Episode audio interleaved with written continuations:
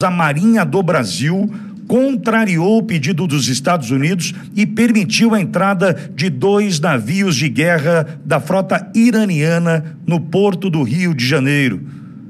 Daniel, quais são as consequências desta decisão? Bom, Vitória, vamos, vamos separar uma coisa da outra. Aí eu acho que é mais importante o, os ouvintes aí, os brasileiros, entenderem que, que tem uma, é, uma, uma, coisa muito diferente aí com relação a essa, esse entendimento. Primeiro, manter boas relações com alguns países é sim muito interessante para o Brasil. Então nós temos aí diversas situações que o Brasil precisa manter bons relacionamentos Rússia é um deles, por causa dos fertilizantes, e o Brasil é sim dependente do, do mercado externo. É, é, hipocrisia a gente dizer que o Brasil é autossuficiente, não é.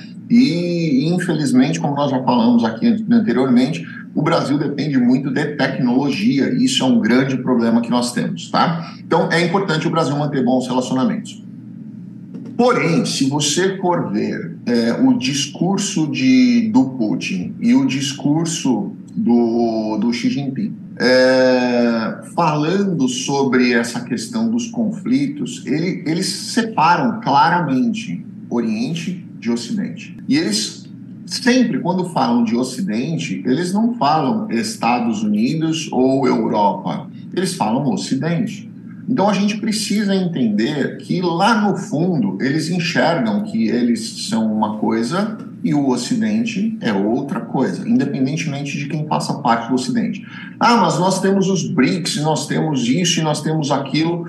Na hora do vamos ver, é, o Brasil vai, vai, vai, vai ficar sozinho. E eu já venho alertando isso há muito tempo. Né? Então eu acho que chegou uma hora do país tomar uma posição, tomar uma postura e decidir de que lado que ele está de verdade, pagar o preço disso porque é, vocês, se, se, as pessoas tomarem como referência aí o que aconteceu com Cuba, Cuba paga até hoje um, um preço muito, muito, muito, muito, muito alto por ter ficado contra os Estados Unidos. E essa é a realidade. E ele é o vizinho de porta dos Estados Unidos. Ele podia fazer parte do NAFTA, podia estar usufruindo do comércio do NAFTA, mas infelizmente acabaram, o governo comunista ali acabou é, optando por alguns caminhos que não foram os caminhos adequados e isso acabou destruindo o país.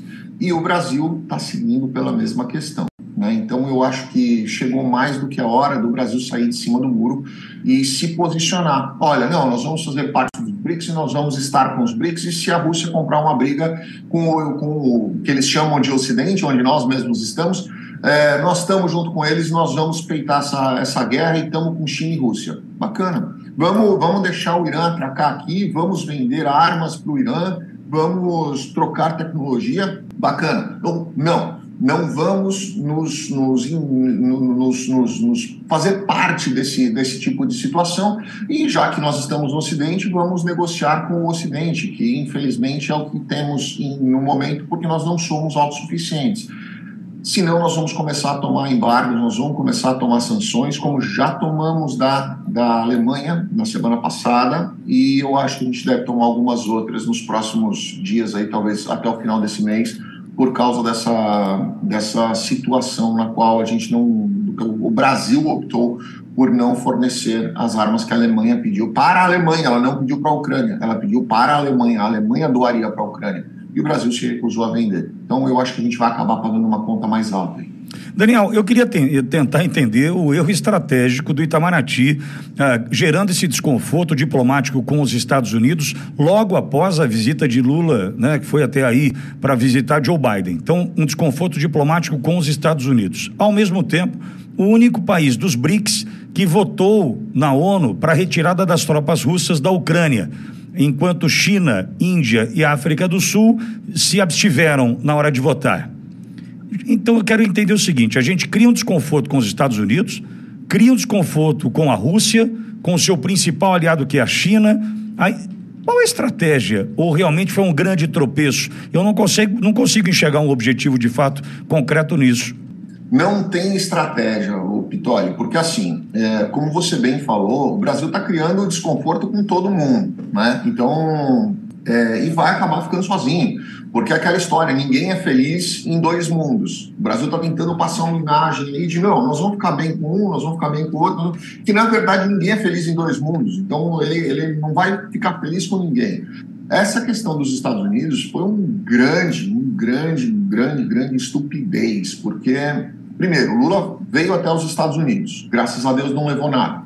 É, veio com a história de que agora quer está tentando aí dizer, olha, nós vamos agora exigir os vistos dos americanos que exigiam, aí foi retirado. E agora querem exigir de novo, como se houvesse um grande número de americanos que efetivamente fossem querer morar ilegalmente dentro do país, né? Então assim, ou grandes terroristas americanos que fossem é, para o Brasil para querer fazer alguma coisa não vejo essa, essa necessidade. É realmente uma, um tropeço diplomático, como você falou.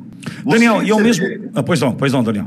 Você receber um, um navio de turismo iraniano, ok, um navio de pesquisa iraniano, ok, mas você abrir a, a porta de uma marinha, uma, de, um, de, uma marina brasileira, de um, de um atracamento de um navio de guerra dentro de um país você está declarando para o mundo inteiro que você tem é, amizade bélica, você tem relacionamento bélico, você tem é, é, interesses bélicos com esse determinado país. E isso eu acho que é um sinal péssimo para o mundo inteiro. Daniel, e com detalhe, o Chile negou porque o Irã primeiramente procurou o Chile. Boric falou assim: não, aqui não, não quero arrumar essa confusão para mim, mesmo alinhado à esquerda, né, mesmo se colocando ali né, dentro dessa esquerda da América Latina hoje, o Chile disse não e o Brasil disse sim, Daniel. É, eu, eu realmente não entendo essa, essa estratégia, é, principalmente essa estratégia do Itamaraty, que não, não faz o menor sentido, Vitória. Não faz o menor sentido. Brasil está comprando é, des, desafetos diplomáticos com muitos países e nós é que vamos pagar essa conta. Nós que estamos querendo mudar de país, nós que estamos querendo pedir um visto, nós que estamos querendo é, estreitar um relacionamento comercial com algum país, nós vamos pagar essa conta. A Alemanha já vetou a venda dos, dos caças para a Indonésia, se não me engano. É, isso é um prejuízo bilionário para o Brasil. Então, e aí? O que, que vai acontecer agora? O que, que vai vir na próxima? Né? Então, esse é um grande problema que a gente vai, vai ver. Esse problema diplomático é um problema que a gente vai ver aí nos próximos anos. Agora, e Daniel, só para corroborar uh, o que você trouxe de informação com relação à sanção, o senador republicano Ded Cruz já disse: olha, sanção. Vamos ficar de olho porque tem navio iraniano lá uh, ferindo, inclusive, uh, o que essa relação diplomática Brasil-Estados Unidos prevê. Então já deve vir sanção já já, viu, Daniel? Eu tenho certeza que no próximo mês, como eu disse para você, nos próximos dias aí, até o final desse mês, eu acho que a gente vai ter alguma outra sanção contra o Brasil e nós vamos ver vários países sancionando o Brasil, porque se você for olhar, Estados Unidos é, controla o NAFTA e controla a ONU também. Então, na hora que vier uma sanção americana para o Brasil, lembra, nós não estamos nadando de braçada na economia. Ter uma sanção de exportação, ou ter uma sanção comercial, ou ter uma sanção até de emissão de vistos, é algo que vai realmente bater muito forte na economia brasileira, economia essa que já não está muito bem das pernas. E Daniel, e com o silêncio sepulcral do Itamaraty, pelo menos nenhum posicionamento oficial que justifique essa decisão tomada, viu?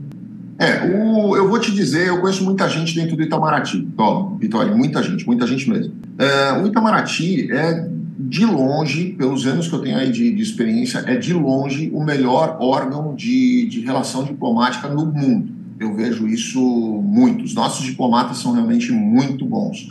Então, eu particularmente não acredito que essa tenha sido uma ordem é, ou um, um, pensamento específico do Itamaraty. Eu acho que foi uma ordem que veio de cima para baixo, vai fazer e acabou. Porque eu, pelo que eu conheço da atuação dos nossos diplomatas, é, eles, eles são muito capacitados, eles são muito bacanas, são muito, muito pé no chão mesmo. E não acredito que seja uma, uma decisão unilateral do Itamaraty. Isso eu acho que foi uma ordem que veio de cima para baixo. Daniel, e um, pedido de desculpas depois do erro cometido como esse. Salvo engano, os navios continuam ali no Rio até o próximo final de semana, né? 26 de fevereiro, salvo engano, 26 de fevereiro a 4 de março, que ali estarão os navios iranianos. Eu, eu, consigo, eu não consigo ver como se redimir, como dizer, Estados Unidos, desculpa, errei, o que posso fazer para mostrar que estamos ali. Eu não consigo entender qual vai ser o caminho adotado para recuperar uh, este prejuízo, viu? Credibilidade. Esse é o ponto, é credibilidade. Nós estamos num momento muito delicado mundial. Nós estamos num momento de conflito mundial. Nós estamos vendo uma guerra de proxy acontecendo é, há um ano. Né? Na verdade, essa guerra de proxy já vem acontecendo há muito tempo. Uh, o Irã foi um, é um, um, grande desenvolvedor, apesar de ter bons relacionamentos com o Brasil, e eu conheço muitas pessoas iranianas que adoram os brasileiros. É, não, não tenho nada para dizer dos iranianos em si, sim do governo iraniano. É, eles peitaram os Estados Unidos e, e quebraram todos os tratados internacionais de não desenvolvimento de armas nucleares desenvolveram armas nucleares. Estão trabalhando no mercado negro, vendendo petróleo para subsidiar a construção de armas nucleares. E o Brasil recebe uma, uma fragata militar. É, eu, é, é o batom na cueca, né? vai ser difícil explicar essa história. E certamente nas próximas semanas você vai trazer para nós, Daniel, as consequências disso, porque certamente virão. É, com certeza. Ainda mais o Ted Cruz, né, que é um, que é um super. Ele é super republicano e ele é super é, conservador e super patriota. Então, eu acho que a gente vai ter aí uma, uma questão. Muito em breve, a gente vai ter aí uma novidade para contar aqui para os ouvintes. Daniel Toledo, advogado da Toledo e advogados associados, especializado em direito internacional, conversando conosco. Daniel, boa semana, obrigado pela, pela entrevista. Obrigado, Vitória. Um grande abraço a todos.